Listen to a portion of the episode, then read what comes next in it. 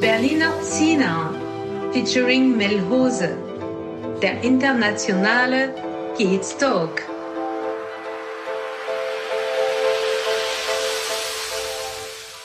Herzlich willkommen zum internationalen Kiez Talk mit Daniel und mit Olaf, direkt aus Berlin-Charlottenburg.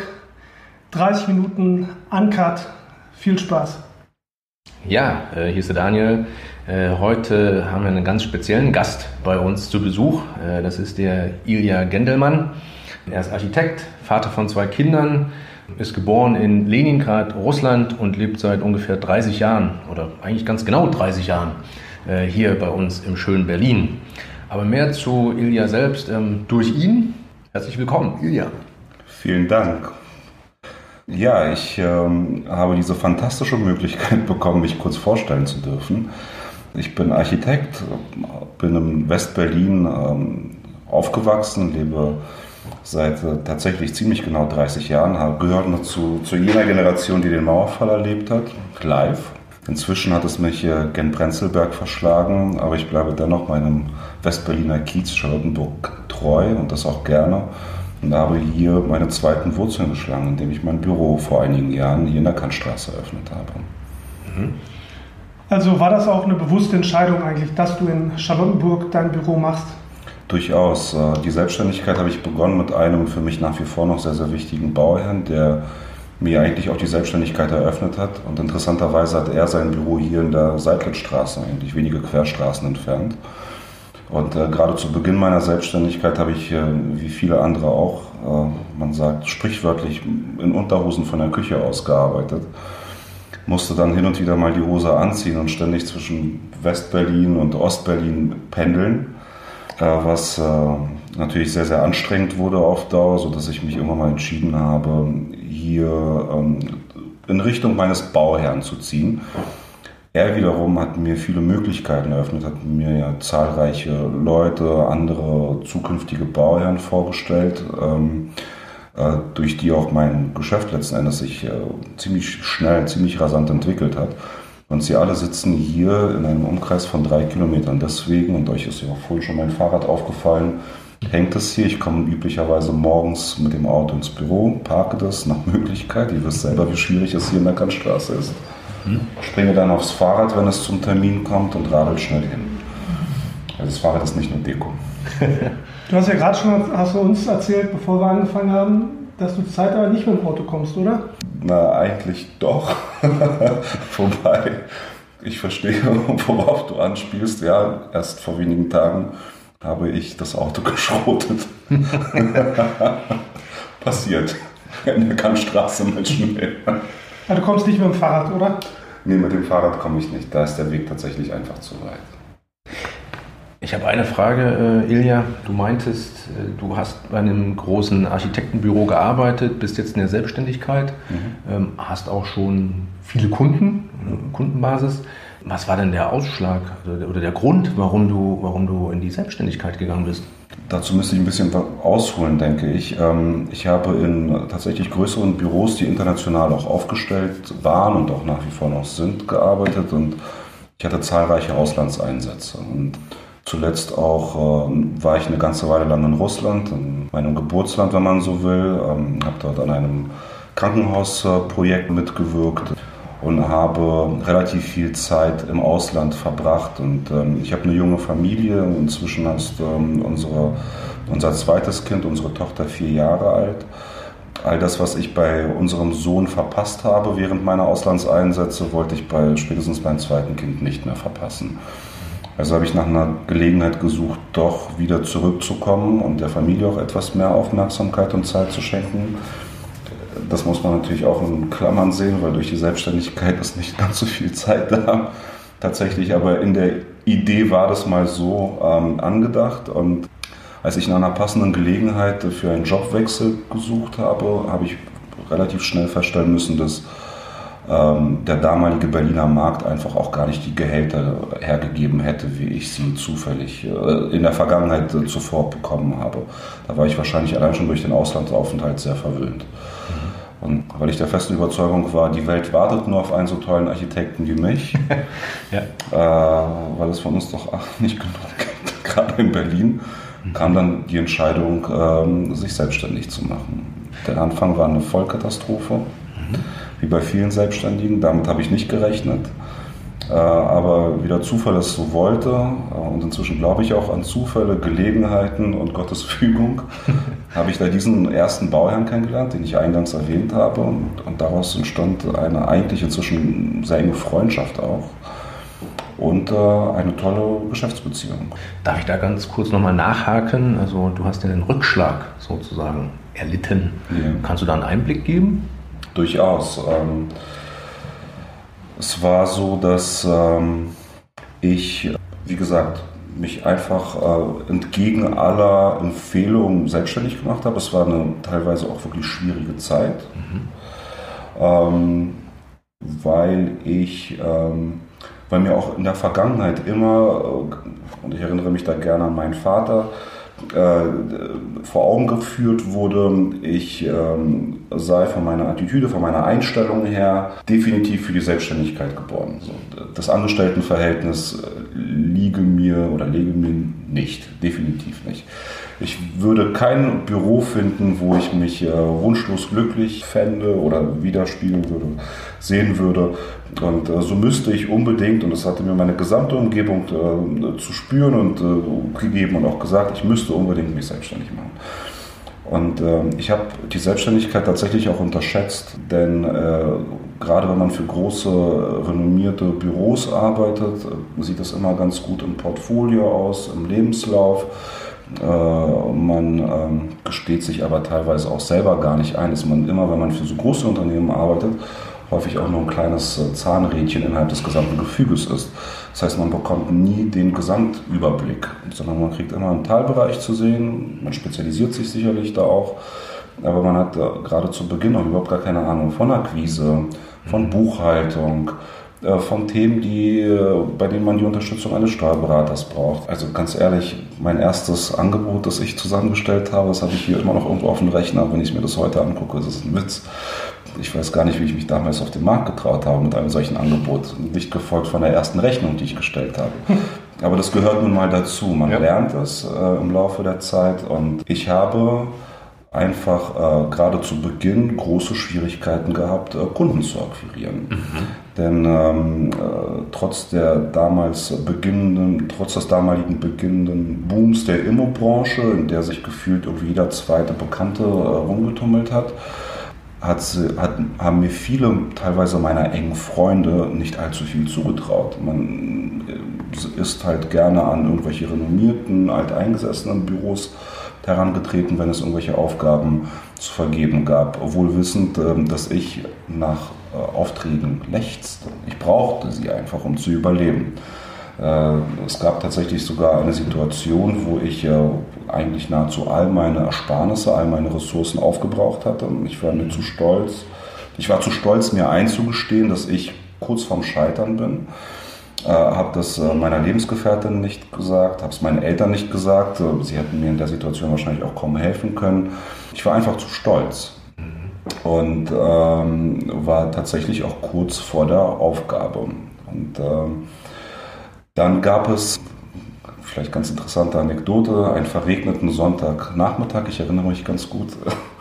Äh, es war, glaube ich, im April. Ich laufe im kaputten Jogginganzug den Kudamm hoch und runter und überlege, wie ich das Ruder doch noch umreißen kann und ähm, setze mich in mein damaliges Stammcafé am, äh, ins Einstein am Oliverplatz und ähm, treffe eine alte Schulfreundin. Wir kommen ins Gespräch, haben uns viele Jahre nicht gesehen. Äh, sie fragte mich auch, was ich derzeit mache. Ich klopfte mir auf die Brust, sagte, ich sei Architekt, selbstständig, ohne einen einzigen Auftrag in der Tasche zu haben. Und plötzlich äh, kommt ein älterer Herr rein, sagt, äh, es stellt sich heraus, er kennt äh, den Vater meiner Klassenkameradin. Da spricht sie auch direkt an und sagt, draußen regnet es, Ich würde ganz gerne einfach nur ein Espresso zu mir nehmen. Hättet ihr was dagegen, wenn ich mich kurz zu euch an den Tisch setze? Äh, aufgefallen ist mir dabei, dass er sehr, sehr gut angezogen war, äh, ein loses Mundwerk hatte. Es entstand schnell ein Gespräch, eine ganz witzige Diskussion. Wir tauschten uns aus, wir diskutierten regelrecht, teilweise stritten wir uns über Religion, ähm, äh, Wirtschaft, äh, Politik. Es gab so eine richtige kleine Debatte. Und äh, wir haben uns beide total verquatscht. Das Gespräch dauerte gefühlt, weiß nicht, eineinhalb Stunden vielleicht, obwohl er nur schnell einen Espresso haben wollte und eigentlich einen Termin hatte. Und irgendwann mal nach eineinhalb Stunden steht er auf und sagt, Mensch, ein bisschen was scheinst du im Kopf zu haben. Das ist ganz interessant, sich mit dir auszutauschen. Was machst du dann eigentlich beruflich? Woraufhin ich auch ihm gegenüber äußerte, während ich mir auf die Brust klopfte, ich bin Architekt und das auch selbstständig. Er meint, ganz toll, hier ist meine Visitenkarte. Und ähm, komm nochmal bei Gelegenheit bei mir im Büro vorbei. Und ähm, als ich, und es ist jemand, den man in der Branche kennt, ich mhm. wusste aber nicht, wer mir da gegenüber sitzt. Wahrscheinlich hätte ich hätte ich es gewusst, hätte ich mit ihm nicht dieses Gespräch so geführt, wie ich es geführt habe. Und meine Klappe sicherlich auch nicht so weit aufgerissen.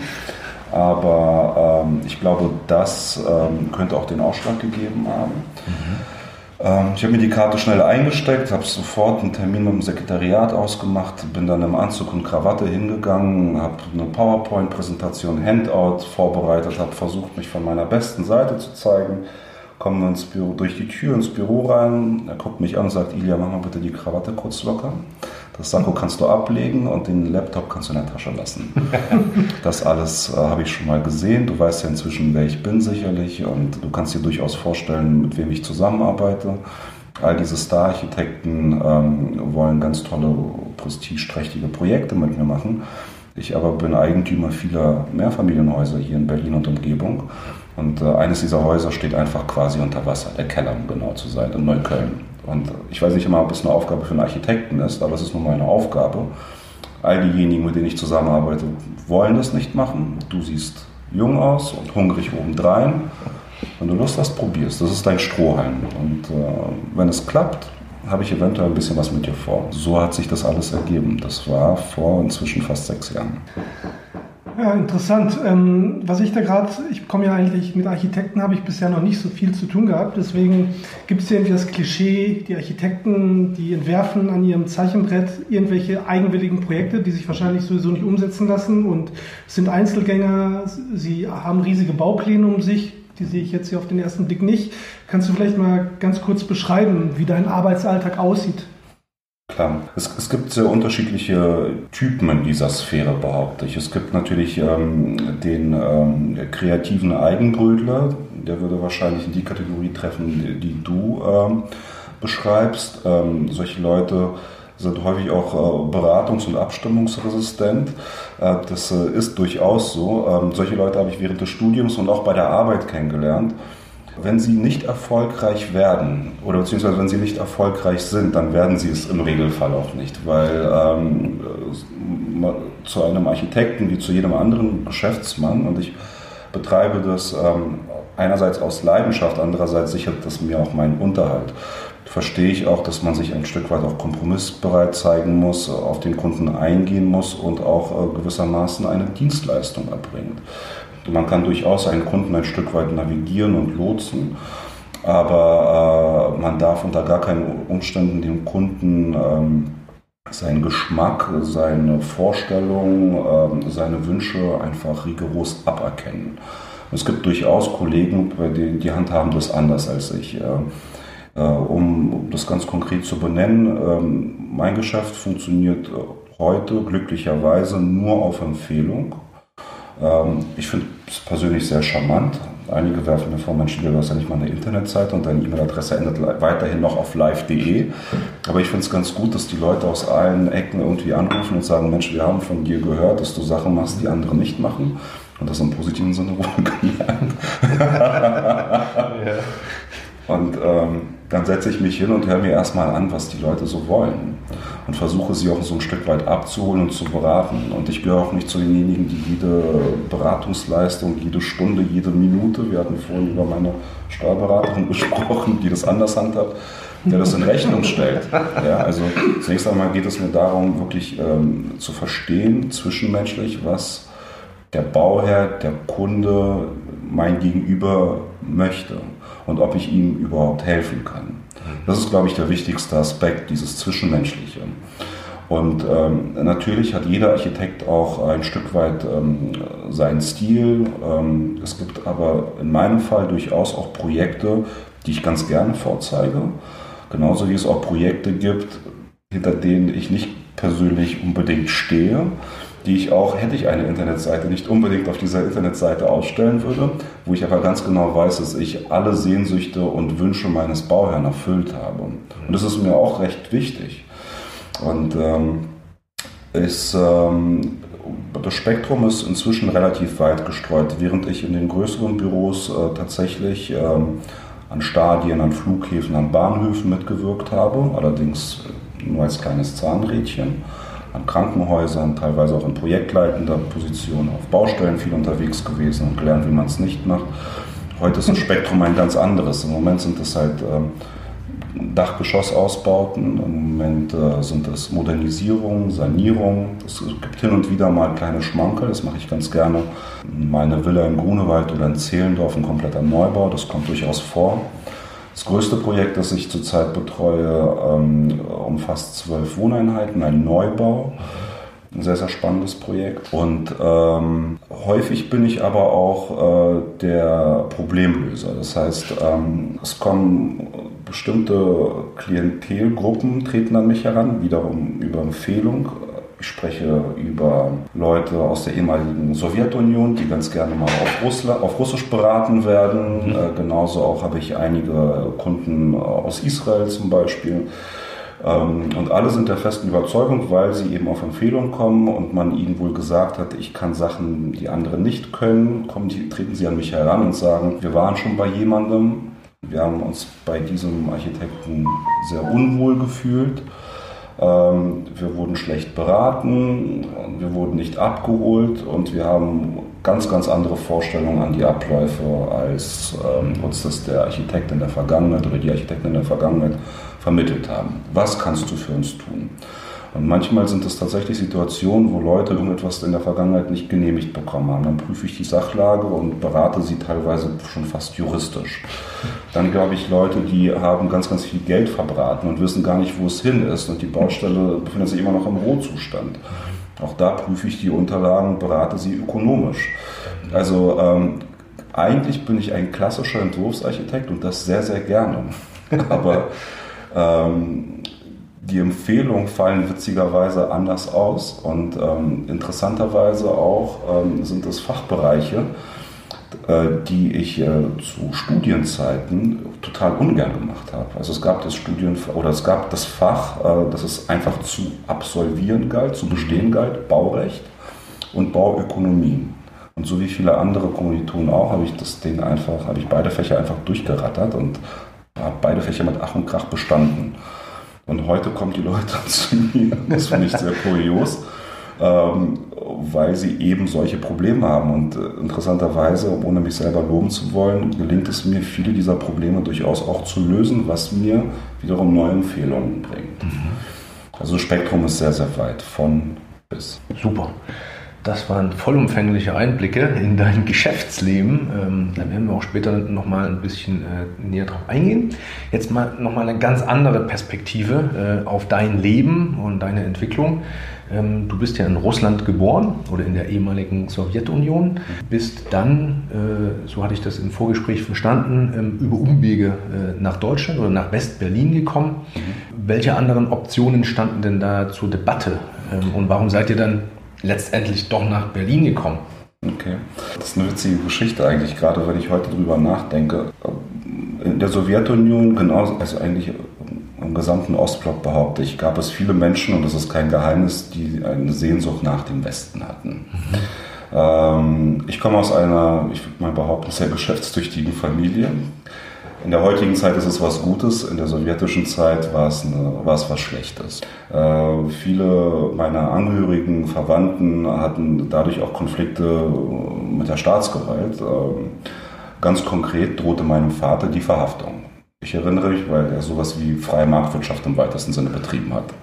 Ich erinnere mich durchaus als kleines Kind, und das ist auch ganz interessant, woran sich Kinder so erinnern, an das typische Klopfen des KGBs an die Haustür. Wo mein Vater in regelmäßigen Abständen abgeholt wurde. Mein Vater war quasi zu vergleichen mit einer schwangeren Frau, stets ein gepackter Koffer. Er wusste ganz genau, beziehungsweise die ganze Familie wusste ganz genau, okay, es klopft. Das war auch komischerweise fast immer dieselbe Uhrzeit, mehr oder weniger. Papa muss mal woanders übernachten. Der wurde tatsächlich abgeholt. Das konnte auf Dauer einfach nicht gut gehen. Wir hatten die Option und die Option bestand eigentlich seit den, ich hoffe, ich sage nichts Falsches, seit den frühen 70er Jahren äh, auszuwandern, weil wir jüdischen Glaubens sind. In der Sowjetunion ähm, gab es ja offiziell kein Glauben letzten Endes. Als Jude gehörte man einer Minderheit, einer Nationalität an. So, die Juden durften, oder eigentlich war es quasi fast gewünscht, sollten auswandern. Und äh, der erste Wunsch, äh, den ersten Wunsch äußerte meine Mutter. Sie wollte ins gelobte Land, nach Israel, wo viele ihrer Verwandten bereits zum damaligen Zeitpunkt gelebt haben.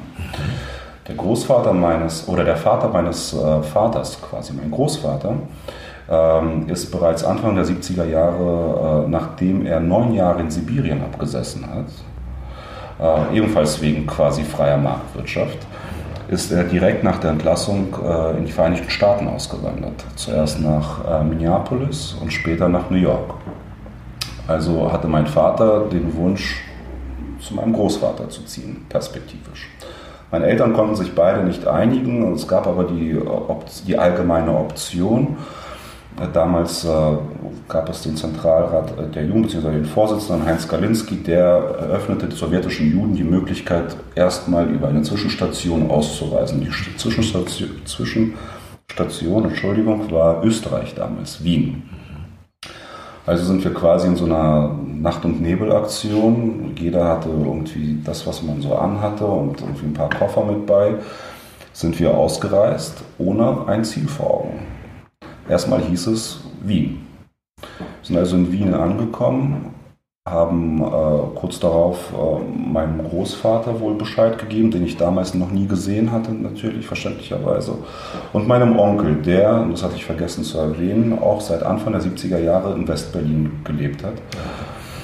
Und mein Onkel war ähm, hier ein relativ erfolgreicher Geschäftsmann. Er gehörte zu denjenigen, die ähm, sogenannte Nietenhosen, heute würden wir alle Jeans sagen, äh, in den Osten exportiert hat, und zwar containerweise, nach Polen damals. Und damals hat er damit äh, sehr, sehr viel Geld verdient. Abgeholt wurden wir also in Wien oder abgefangen wurden wir in Wien im Ausländerwohnheim. Gerade zwei Tage frisch aus der Sowjetunion ausgereist, war alles total spannend für mich. Ich war knapp sieben Jahre alt, lerne das erste Mal meinen Großvater kennen der meinem Vater die Möglichkeit eröffnet, nach Amerika zu gehen. Und in Amerika, sagte mein Großvater, ähm, hätte er etwas Geld zusammengespart und könnte meinem Vater eine Lizenz kaufen, eine Taxilizenz, damit er durch New York chauffiert und äh, Geld verdient.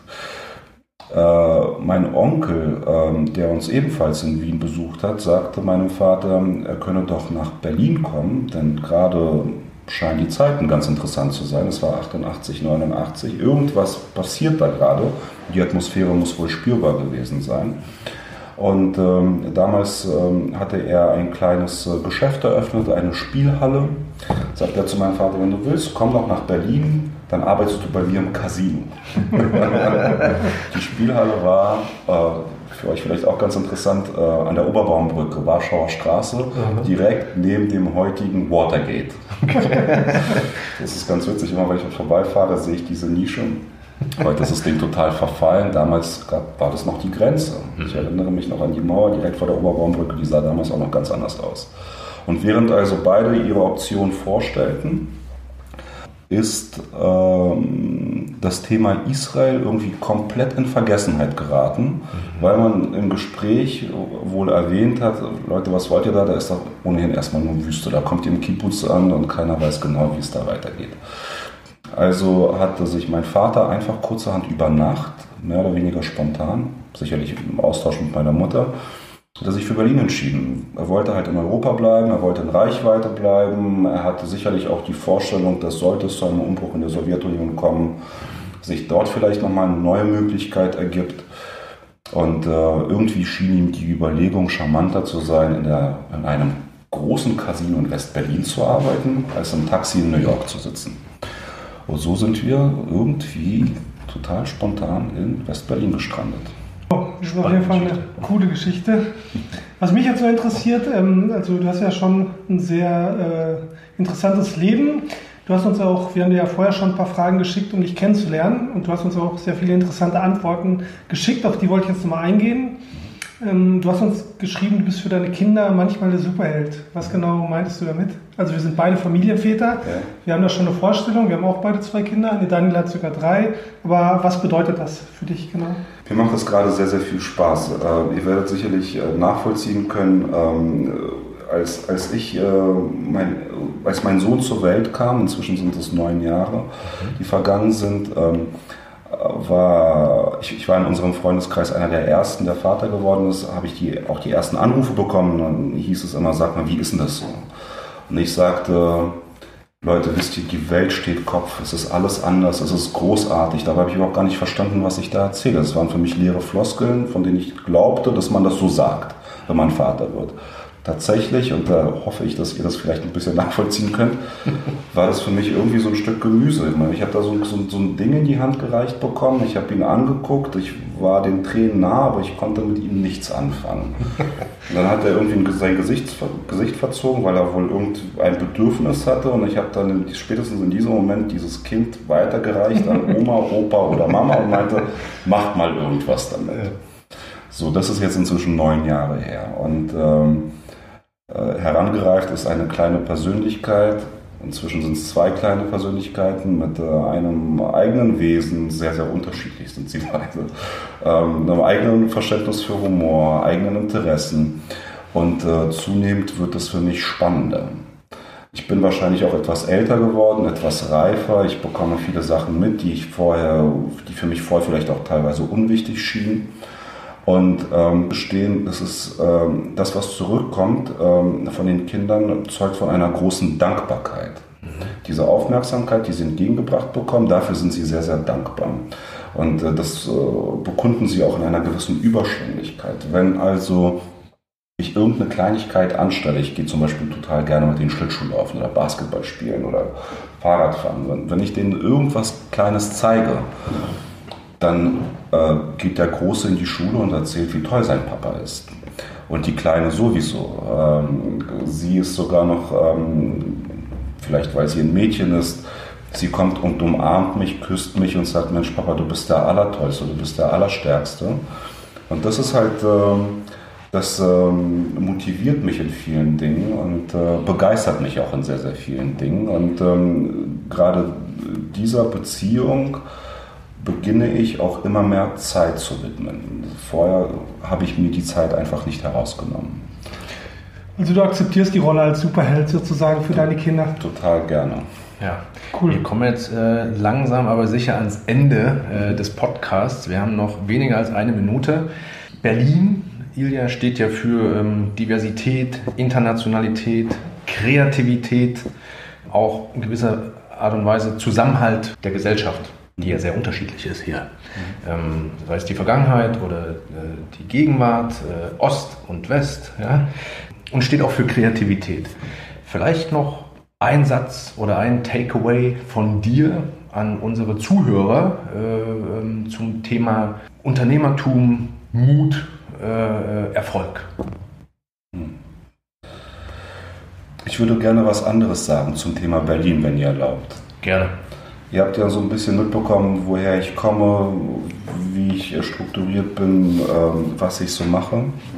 Ich habe eine ganze Weile gebraucht, um mich selber zu finden. Ich war der festen Überzeugung, meine eigentlichen Wurzeln liegen ganz woanders und dass Berlin nur eine Interimslösung für mich ist. Ich habe inzwischen ein bisschen was erleben dürfen äh, auf dieser Welt. Ich habe auch an einigen Orten gelebt ich weiß nicht, äh, als was ich mich sehe. Ich habe tatsächlich nach wie vor noch eine kleine Identitätskrise und das mit äh, 37 Jahren. Ich kann aber, wenn ich gefragt werde, was ich bin, äh, ruhigen Gewissens und auch gerne antworten, ich bin ein Berliner. Cool. Top. Ja, dann vielen Dank, war ein sehr interessantes Gespräch und ähm, gerne wieder. Vielen Dank, es hat mir sehr viel Spaß gemacht. Tschüss. Tschüss.